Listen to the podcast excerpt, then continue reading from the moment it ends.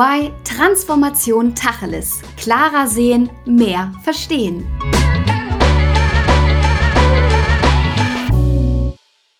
Wir alle kommen tagtäglich mit ihr in Berührung, denn sie umgibt uns in immer mehr Bereichen, sowohl in unserem privaten als auch in unserem beruflichen Leben.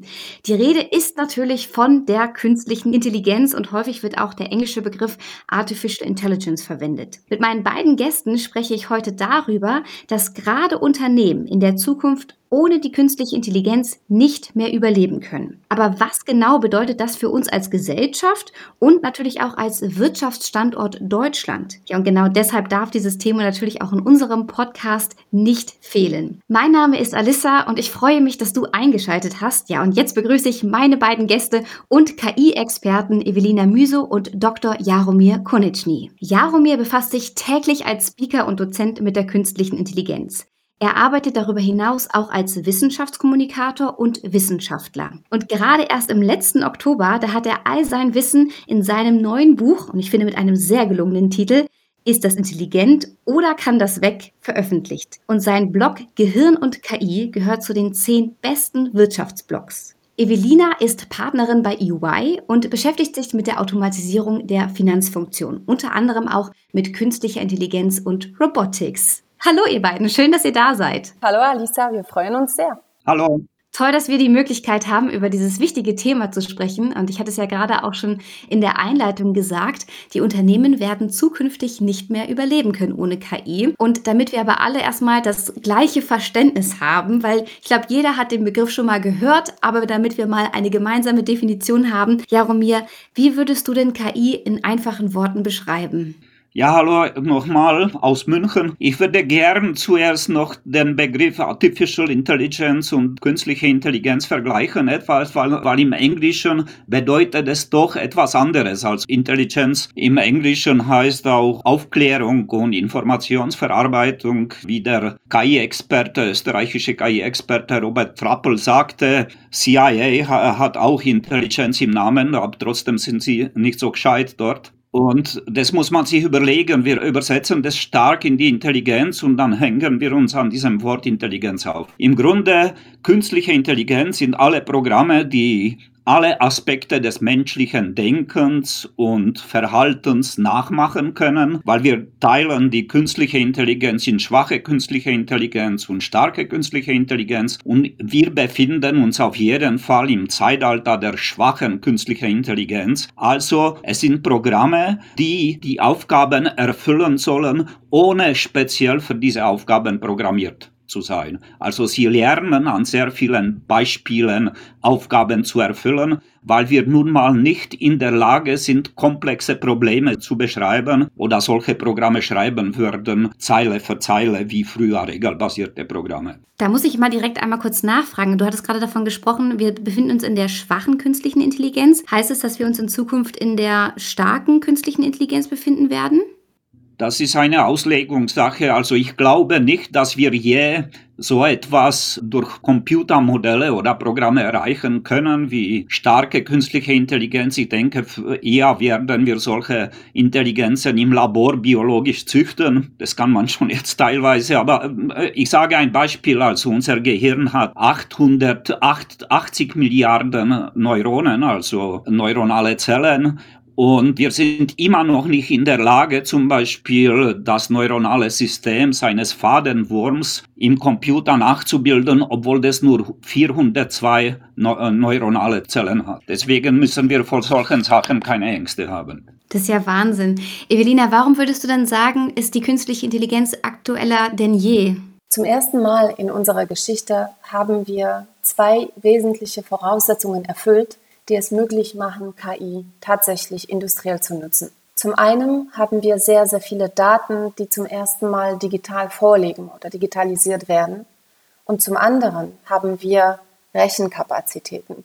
Auch wenn Jaromir sagt, sind sie bei weitem nicht hinreichend für das große Ganze, jedoch aus der Sicht des einzelnen Unternehmens ist Vorhandensein der Rechenkapazitäten in der Cloud eine wesentliche Erleichterung und eine Verfügbarkeit von nahezu unbegrenzter Rechenkapazität, um Programme dieser Art überhaupt nutzen zu können. Mhm. Und Jaromir, wie siehst du das? Du hast dich ja schon, also du beschäftigst dich seit Jahren mit diesem Thema künstliche Intelligenz. Warum ist es heutzutage aktueller denn je?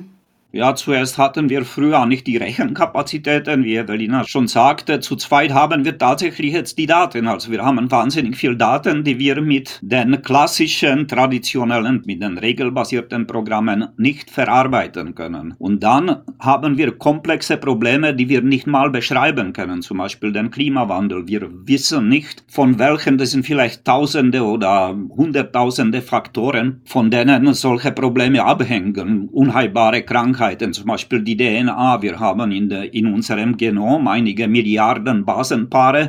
Wenn ich mir diese Kette mit ein paar Milliarden Basenpaare anschaue, dann was sage ich da? Also ich klotze nur. Also da brauchen wir Programme, die wirklich diese Datensätze, diese großen Datensätze verarbeiten können halt und dort in diesen Datensätzen Muster finden, die Merkmale finden für Sachen, für Probleme, Muster, Feature sagt man dazu. Lasst uns mal auf Deutschland gucken, denn die Bundesregierung hier in Deutschland hat gesagt, dass sie mit Investitionen von 6 Milliarden bis 2025, also gerade mal in vier Jahren, einer der führenden Standorte für künstliche Intelligenz werden wollen. Evelina, wie schätzt du das denn ein? Hat Deutschland da eine Chance, auch mit Ländern wie China, Japan und den USA mitzuhalten? Also ich denke, eine Chance dürfte man nie vorzeitig ausschließen. Ja. Äh, ich denke aber, wir müssen da definitiv wesentlich an Geschwindigkeit gewinnen. Also ich habe mich mit KI-Strategien verschiedener Länder beschäftigt und auch das KI-Strategiepapier der Enquete-Kommission gelesen. Da steht zum Beispiel, dass wir im Jahr 2019 20 KI-Trainer in die kleinen und mittelständischen Unternehmen geschickt haben sollten, um Verbreitung der KI in diesem Segment äh, unserer Wirtschaft voranzutreiben.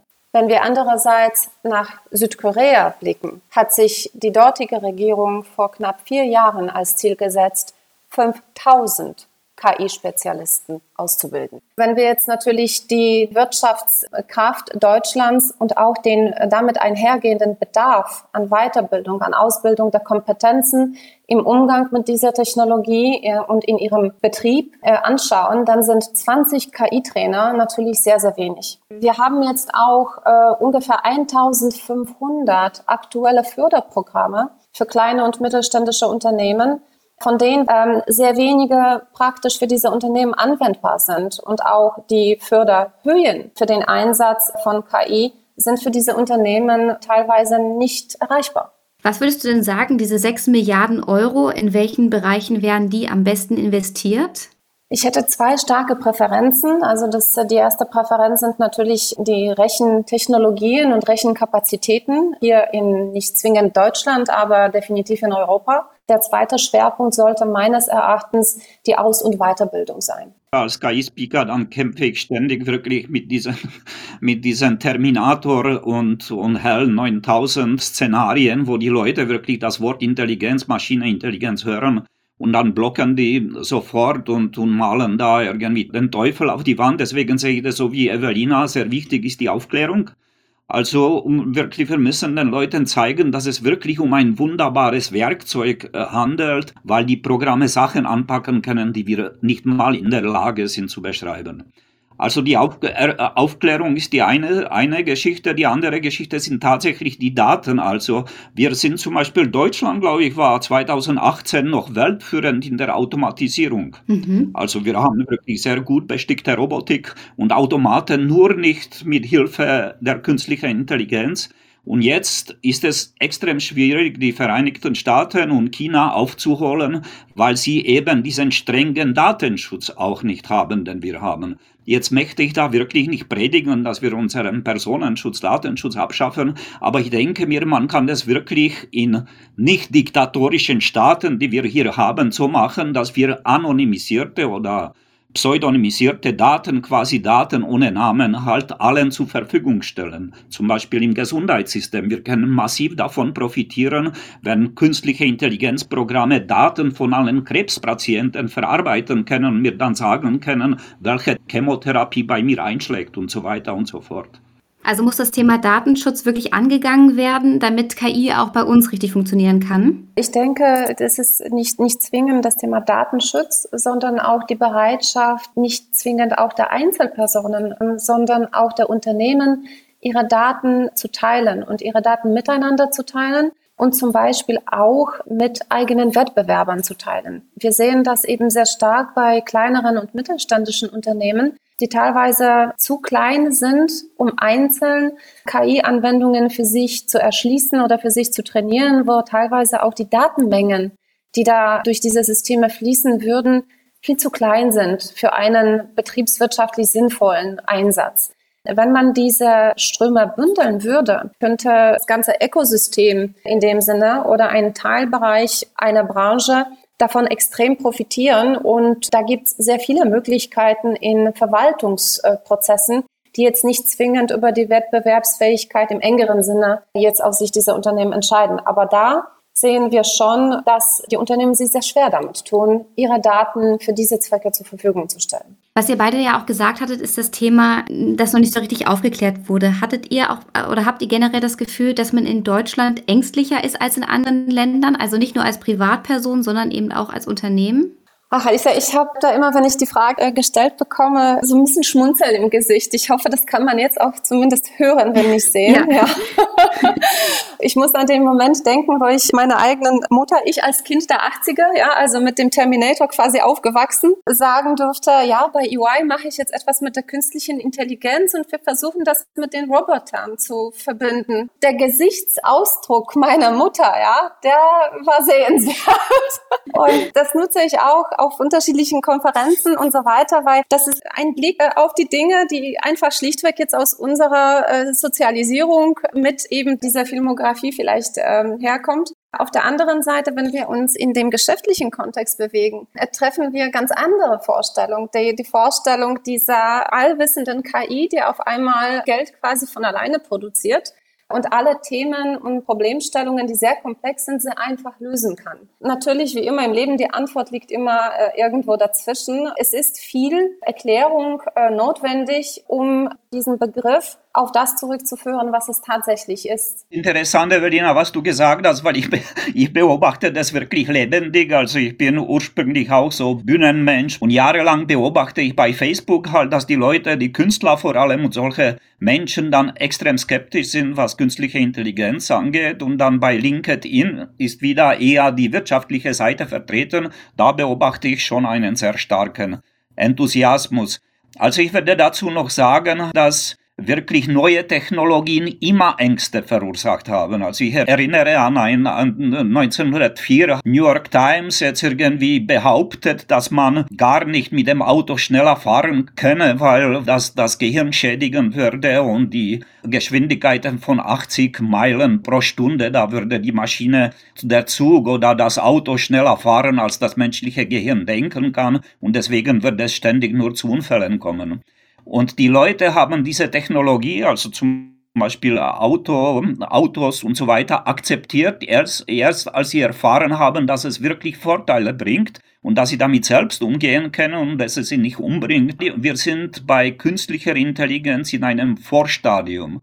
Wir sollten den Leuten tatsächlich mit vielen Anwendungen in der Medizin und so weiter, also mit vielen guten Anwendungen zeigen, glaube ich, wie das funktioniert, dass es funktioniert und dass es zu unserem Wohl da ist. Und da sehe ich wirklich Nachholbedarf. Zum Beispiel schreibe ich über AlphaFold, also jetzt wurde das Problem der Proteinfaltung gelöst. Und mhm. wenn wir Proteine falten können, dann können wir Medikamente ohne Ende bauen, halt entwickeln. Und es hat wirklich ein Modell aus künstlichen neuronalen Netzen gemacht, AlphaFold von DeepMind, hat ein Problem gelöst, das seit 50 Jahren Molekularbiologen zu lösen suchen. Jetzt haben wir wirklich in drei Jahren halt ein paar Cracks bei einer AI-Firma, bei einer KI-Firma halt das Problem gelöst, ohne davon Ahnung zu haben, halt, weil ihnen eben mhm. das Modell geholfen hat. Und das muss man den Menschen zeigen. Seht ihr, also wir haben hier nicht den Terminator, sondern wir haben hier ein Programm, das uns Medikamente sofort liefert.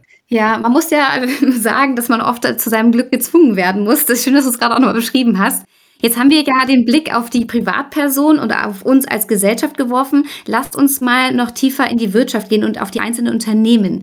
Evelina, was hat denn künstliche Intelligenz für Potenziale auch für Unternehmen? Ja, die Potenziale sind wahnsinnig groß und ich glaube, die werden im Moment vor allem in zwei Feldern entdeckt. Das erste Feld, was vorwiegend mit Predictive Analytics erschlossen wird, ist eher das Thema, wie kann ich meine Umsätze, meine Reichweite, mein Verständnis des Kunden und damit auch mein Produktportfolio optimieren um eben mehr davon zu verkaufen. Oder eben mit äh, Dynamic Pricing das gleiche zu sehr unterschiedlichen Preisen verkaufen. Das zweite Feld, mit dem ich mich in Finance wesentlich äh, stärker beschäftige, ist das Thema, wie kann ich damit Kosten reduzieren und wie kann ich damit eine intelligente und nachhaltige Automatisierung meiner Prozesse vorantreiben. Das sind eigentlich die zwei Stellschrauben, die in jedem Unternehmen wichtig sind. Logischerweise am Ende des Tages kann ich, um meinen Gewinn zu maximieren, entweder mehr verkaufen oder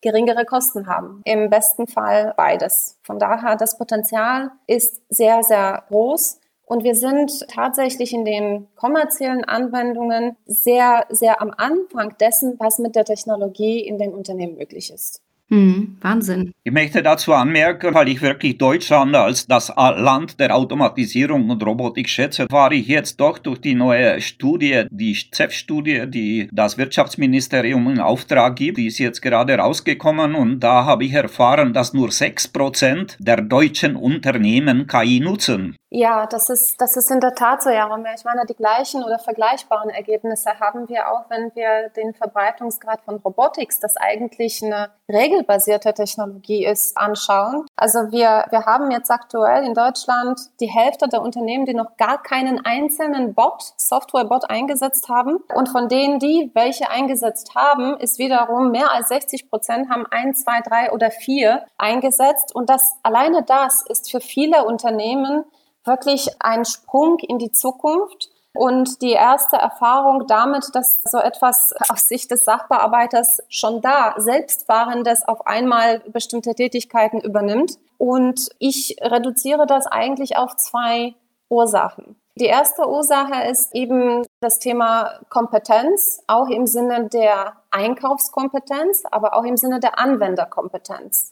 Also das Einschätzen, in dieser ganzen Menge an Computerprogrammen, Technologien, Softwareanbietern und so weiter, da den Überblick überhaupt zu gewinnen und einschätzen zu können, welche Technologie soll ich für welchen Anwendungsfall einsetzen und äh, muss ich sie selbst entwickeln oder gibt es die vielleicht schon? Und wie bewerte ich, wie gut das, was es auf dem Markt ist, ist es eigentlich? Vor allem bei KI ist das schon an sich eine komplexe Sache. Und dann eben die Anwenderkompetenz. Wie kann ich einen Softwareroboter bedienen oder anpassen? Und wie kann ich mit einem selbstlernenden Programm eigentlich arbeiten? Was sollte ich tun und was sollte ich lieber lassen im Umgang mit solchen Programmen? Das ist also das erste Themenspektrum. Und das zweite schlichtweg Investitionsbereitschaft.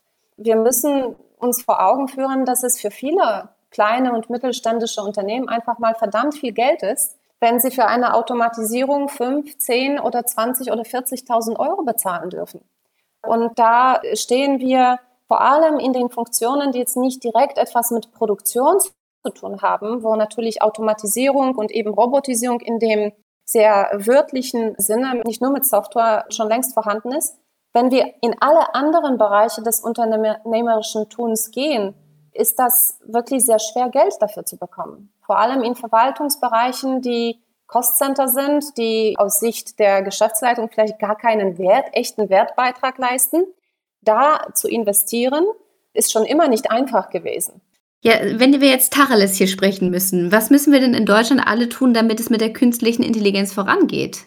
Ich glaube schon Aufklärung. Also es hat Evelina gesagt, wir haben drüber gesprochen, sonst drehen wir uns aber im Kreis. Also ich glaube schon, dass wir extrem aufklären müssen. Und auch die Regierung, also das sollen nicht nur jetzt universitäre Angebote und Institute, da müssen wirklich Leute rein auf den, in den Markt und unter, die, unter das Publikum, unter die Leute müssen sie aufklären, müssen ihnen sagen, nee, das ist wirklich kein Hell 9000 aus 2001 Odyssee im Weltraum, das ist wirklich ein Handwerk. Aber ich meine, ich sehe auch, was die Medien schreiben. Die Leute haben Angst davor, dass uns jetzt Terminator halt bald anpackt. Andererseits spotten sie halt über diese Programme, dass sie nichts Gescheites kennen. Aber es ist klar, die werden nur immer auf eine Aufgabe trainiert. Und es ist mhm. wichtig, ich habe ein Werkzeug, wo ich wirklich sehr komplexe Aufgaben damit bewältigen kann. Evelina, was ist dein Appell? Ich denke, die Aus- und Weiterbildung sind zentral. Ich bin aus der Wirtschaftsseite kommend natürlich äh, recht pragmatisch unterwegs und sage, okay, wenn wir keine Absolventen in Deutschland bekommen, wie zum Beispiel im Rechnungswesen, die vergleichbar mit Absolventen sind, die jetzt im Moment in Singapur oder in Shanghai ausgebildet werden, die zu 50 Prozent in dem Fach Rechnungswesen Data Science lernen. Mhm. Dann müssen die Unternehmen diese Verantwortung übernehmen und die Leute ausbilden. Und mhm. äh, es ist jetzt nicht mehr so, dass wir hier über Buchhalter in ihren frühen 50ern sprechen, sondern wir sprechen tatsächlich über Leute mit gerade abgeschlossener Ausbildung oder gerade abgeschlossenem Studium, die wir dann in der Wirtschaft aufnehmen müssen und die eben dieses Handwerk, wie Aromi richtig sagt, lernen sollen und den Umgang mit diesen Werkzeugen, die jetzt schon da sind, ganz konkret lernen sollen. Wir machen das auch und ich glaube, es ist auch wichtig, dass wir die Wichtigkeit unseres Umgangs und unserer Arbeitsweise mit Daten erkennen, wenn wir in den Unternehmen arbeiten und dass wir ähm, das Bewusstsein dafür schärfen, wie wichtig sie sind, um eben aus den Daten Informationen und Wissen aufzubauen, die solche Programme, die solche Werkzeuge dann eben anwenden können. Ja, das Problem ist tatsächlich halt, also wie Polanei sagte, also wir wissen mehr, als wir sagen können und das, was wir nicht sagen können, müssen wir halt Programmen überlassen, die das wirklich aus diesen großen Datensätzen lernen können. Ich meine, du hast es richtig gesagt, also da kommen keine Leute aus dem Finanzwesen, aus der, von der Universität, weil es keine Lehrer gegeben hat, die ihnen jetzt KI beigebracht hätten. Und das muss man wirklich wahrscheinlich in den Unternehmen direkt angehen und versucht, die Leute auszubilden, weil die Ansage ist auch die, also die KI soll uns nicht ersetzen, sie soll nur unsere Fähigkeiten erweitern. Genau, das ist, das ist ein sehr, sehr wichtiger Punkt, weil sehr viele betrachten das immer noch als entweder oder. Die Maschine wird Tätigkeiten übernehmen, die Maschine wird jemanden ersetzen. Und ja, die Maschinen übernehmen natürlich die Tätigkeiten. Sie führen sie wesentlich effizienter, schneller, qualitativ hochwertiger aus. Aber es gibt immer noch Tätigkeiten, die die Maschinen nicht übernehmen können, wo sie aber hervorragende Handlungsempfehlungen geben können, aufgrund von Vorhersagen, von Erkennung von den Datenmustern oder aber aufgrund von Identifikation von Anomalien mhm. wo sie den Menschen auf Transaktionen hinweisen können, die einfach mal schlichtweg in sich inkonsistent sind, wo wir gegebenenfalls einen Fehler machen. Und das führt dann wiederum dazu, dass wir wesentlich besser arbeiten können und uns tatsächlich auch mit, äh, mit Tätigkeiten befassen können, die, die zu Deutsch wirklich ein menschliches Gehirn benötigen ähm, und nicht äh, den Tag damit verbringen, irgendwelche Sachen vom Papier abzutippen, die jemand vorher in irgendeinem anderen System im anderen Unternehmen eingetippt und ausgedruckt hat. Komischerweise ist es aber eine sich wiederholende, also never-ending Story, weil schon um 1800 haben die Luditen die Maschinenstürmer Webstühle zertrümmert, weil sie Angst hatten, dass ihnen die Maschinen die Arbeit nehmen. Jetzt haben wir fünf Milliarden Jobs auf der Welt. Also da ist mhm. durch die Maschinen so viel Arbeit. Ich kann mich gar nicht vor der Arbeit retten, die durch die Maschinen da entstanden ist. Also ich weiß nicht, was die Leute sich da für Stress machen. Ja. Ich muss an dieser Stelle jetzt leider gerade mal reingehen, weil uns wirklich die Zeit davon rennt. Ähm, also schön, dass ihr beide nochmal diese wichtigen Punkte auch genannt habt, dass die Jobs dadurch jetzt nicht verloren gehen. Ähm, ich würde jetzt gerne zu unserer nächsten Kategorie übergehen und zwar wenn ihr ein Plakat von euch in der Stadt aufhängen würdet, könntet, dürftet, was wäre eure Key Message auf diesem Plakat? Evelina, magst du mal starten? Ja, auf die Gefahr hin, dass es nicht cool äh, klingen wird. Ja. Auch auf die Gefahr hin, dass äh, das Großteil der Menschen das eigentlich nicht verstehen würde. Würde ich auf die Plakate groß schreiben, Python ist die neue Feinschrift. Mhm. Ich sehe, ich sehe das am Beispiel meiner eigenen Kinder und an den Gesprächen, die ich mit den Lehrern führe. Wir unterhalten uns immer noch darüber, ob ein sieben- oder achtjähriger äh, eine bestimmte Feinschrift einüben sollte, während in, ja, so blöd wie es klingt, in China die sieben- und achtjährigen Kinder eigentlich schon mit kleinen Robotern arbeiten und ja, lernen einfache Befehle und einfache Befehlsketten in Programmen zusammenzustellen, die noch auf Bildern basieren. Und das ist auch vollkommen okay. Aber die lernen damit auf eine ganz natürliche Art und Weise den Umgang mit der Programmierung und das in einer Lebensphase, wo es denen einfach sehr leicht fällt. Python okay. ist, äh, ist, ist die Programmierungssprache der KI, natürlich mit Vor- und Nachteilen etc. Aber mein Postulat wäre Python statt Feinschrift und vor allem für Mädchen. Denn wir haben ja. in Deutschland in KI ungefähr 20 Prozent Frauenanteil und das ist mein persönliches Bestreben, den ein wenig zu erhöhen. Sehr wichtiger Appell. Ja, Romir, was würde denn auf deinem Plakat stehen? wenn ich etwas Ernstes sagen soll, ich habe mich wirklich seit Jahren jetzt, ich bin selber Schriftsteller, habe 20 Bücher geschrieben und seit Jahren gehe ich in die Buchhandlungen und dann sehe ich da auf den Tischen immer so Vampir-Liebesromane und Fantasy-Bücher und so weiter. Und dann dachte ich mir, mein Gott, also wieso gibt's da nicht so Bücher, die ich selber in meiner Jugend gelesen habe, so Jules Verne oder Science-Fiction-Sachen, so irgendwie etwas bezogen auf unsere Realität halt. Und dann habe ich mich wahnsinnig gefreut, weil ich tatsächlich so eine Buchreihe für den Tesla Verlag schreiben konnte und die heißt Datendetektive. Und das sind Kinder-Krimi-Geschichten mit viel künstlicher Intelligenz und Robotik und Digitalisierung. Und es läuft erstaunlich so. Ich würde mir ja. auf so einem Plakat wirklich wünschen, dass eigentlich das, was Evelina sagte, also richtige Skills wirklich, dass die Kids halt Lust haben, programmieren zu lernen, dass wir es ihnen spielerisch vermitteln, dass wir wirklich uns, was wir diese KI, das ist so faszinierendes Ding, also ich schlafe seit sechs Jahren nicht, wie das mich fasziniert halt und ich wundere mich, dass da jemand dann mit Terminator kommt halt, ja. Also, ja, aber ja, ich, ich kann es bestätigen, ich kann es aus erster Hand bestätigen. Ich habe tatsächlich Datendetektive zu Hause in Papierversion und mein Achtjähriger, der Papier hasst und nur mit Computern sich umgeben würde, der hat es tatsächlich gelesen und gelacht. Von daher, du leistest deinen Beitrag. Eine klare Buchempfehlung. ja. Ich habe vor zwei Jahren einem großen deutschen Jugendbuch- und Kinderbuchverlag die Datendetektive angeboten. Und mir hat vor zwei Jahren die Cheflektorin gesagt, künstliche Intelligenz sei kein Thema. Vor zwei Jahren. Ei, ei, ei. Okay, dann belassen wir es jetzt mal damit. Wir haben auf jeden Fall gelernt, dass wir definitiv was tun müssen. Und ihr beiden habt auch festgehalten, dass wir auch gerade bei der jungen Generation ähm, fördern müssen. Und finde eure Ansätze da wirklich ganz, ganz klasse. Ich finde, wir haben jetzt zumindest einen kleinen Beitrag geleistet, indem wir schon mal weiter aufgeklärt haben über dieses wichtige Thema. Wir könnten natürlich noch hier fünf Stunden weitersprechen. Aber ein Anfang ist ja schon mal gut. Also vielen, vielen lieben Dank euch beiden. Ganz toll. Ganz herzlichen Dank, Alisa. Dankeschön. Ja, vielen Dank für die wunderbare Moderation. Ja, prima. Und wenn euch, liebe HörerInnen, dieses Gespräch auch so gut gefallen hat, dann liked es gerne. Ihr dürft es natürlich auch kommentieren oder gerne auch mit Freunden, ähm, KollegInnen, Bekannten teilen. Und wenn ihr in der Zwischenzeit noch irgendwie Fragen haben solltet oder vielleicht sogar auch Themenvorschläge, dann schreibt doch gerne eine E-Mail an die Mailadresse podcast.de.ey.com. Und dann hören wir uns beim nächsten Mal. Mal. Bis dahin alles Gute. Ciao. Das war EY Transformation Tacheles. Klarer sehen, mehr verstehen.